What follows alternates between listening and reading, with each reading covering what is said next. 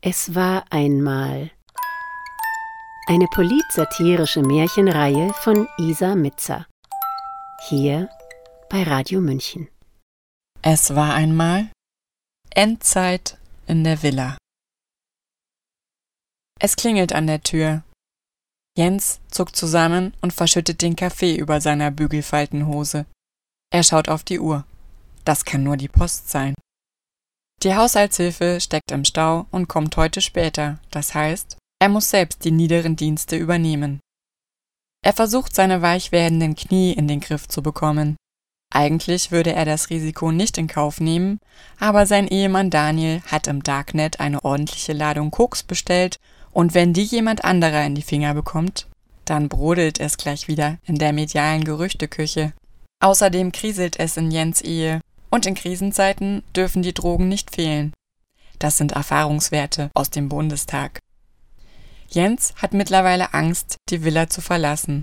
Berlin-Dahlem ist für ihn zum persönlichen Kriegsschauplatz geworden. Er linst aus dem Fenster und versucht, seine 700 Quadratmeter Gartenfläche Richtung Norden zu überblicken. Ja, tatsächlich. Dort ganz hinten vor dem Eingangstor steht der Postbote und winkt ihm zu. Jens winkt zurück, bis ihm klar wird, dass er durch die Doppelglasfensterscheiben nicht zu sehen ist. Er nutzt also den mechanischen Schwung seiner Hand, um sich durch die Schmalzlocken zu fahren. Haltung zu bewahren, das ist eines seiner größten Talente. Seit das Paket voller Fäkalien ankam, hat Jens Angst, wenn die Post kommt. Er möchte nicht mehr damit konfrontiert werden, was manche Bürger von seiner Politik halten. Egal, in welchem Themenbereich er wirkt, ob nun Gesundheit, Wirtschaft, Klima, Energie, Mittelstand oder Tourismus, immer sind sie unzufrieden. Eigentlich hat er auch von keinem dieser Themen eine Ahnung, denn Bankkaufmann bleibt nun mal Bankkaufmann. Da machen die 28 Semester Politikwissenschaft auch keinen Unterschied. Aber er versucht wirklich, überall das Beste rauszuholen. Vor allem für sich selbst. Jens bahnt sich einen Weg zum Ausgang der Villa stößt sich den kleinen Zeh an einem Stapel gepackter Umzugskisten und flucht. Das Anwesen ist bereits verkauft. Daniel und er haben miese gemacht. 200.000 Euro. Die sind nicht das Problem. Wenn's eng wird, kann Jens sich auf seine Ausbildungseinrichtung, die Sparkasse Westmünsterland, verlassen. Aber Jens ist sich seit dem Verkauf nicht mehr hundertprozentig sicher, ob Daniel wirklich ihn liebt oder nur ihren ausschweifenden Lebensstil. Die Zweifel machen ihn ganz flatterig. Er schlüpft behende in seine Gartenpantoletten und gibt den Pin ein, um die Haustür zu öffnen. Er stolpert die Marmorstufen hinab und nimmt eine Abkürzung über den englischen Rasen zum Ausgangstor. Der Postbote winkt erneut und hält aus der Ferne ein Paket hoch. Jens beeilt sich. Leider übersieht er auf den ersten Metern den fast lautlos surrenden Mähroboter, stolpert und legt sich volle Kanne auf die Fresse.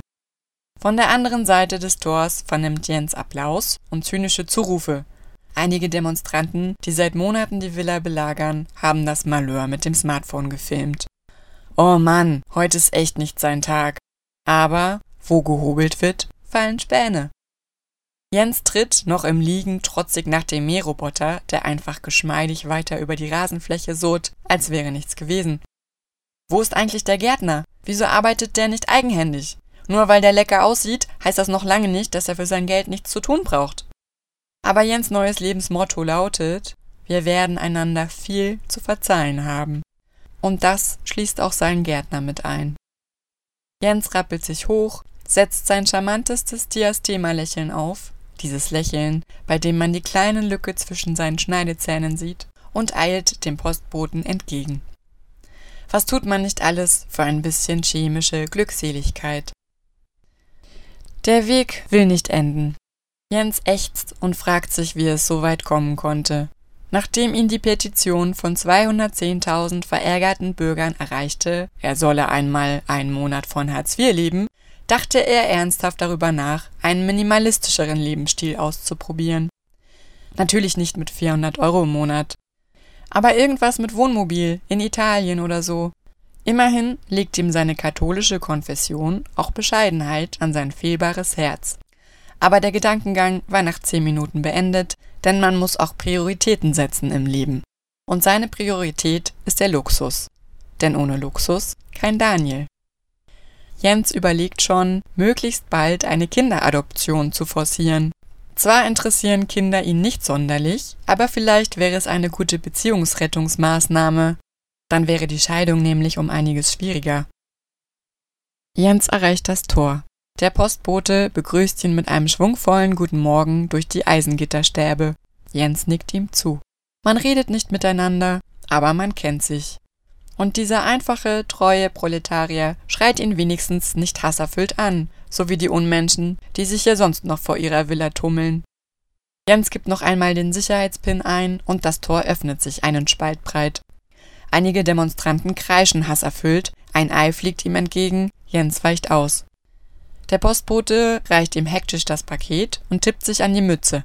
Das Tor schließt sich wieder. Plötzlich eine Nebelkerze und Böller. Jens drückt das Paket an sich und rennt. Rennt so schnell er kann. Zurück in seine Villa. Als er die Tür hinter sich geschlossen hat, atmet er erstmal tief durch. Heute verlässt er das Haus nicht mehr. Er wendet neugierig das Paket in seinen Händen und erstarrt. Aus dem Inneren ertönt ein Geräusch. Tick, tack, tick, tack. Ist das der Moment? Soll seine Zeit wirklich gekommen sein? Er wirft das Paket reflexartig von sich, schmeißt sich flach auf den Boden und bedeckt seinen Kopf schützend mit seinen Händen. Etwas Besseres fällt ihm in diesem Moment nicht ein. Seine größten Sünden gehen ihm durch den Kopf. Seine pharmatreue Gewissenlosigkeit, seine damit einhergehende Bereicherung und die Gefährdung zahlloser Menschenleben. Tick, tack, tick, tack.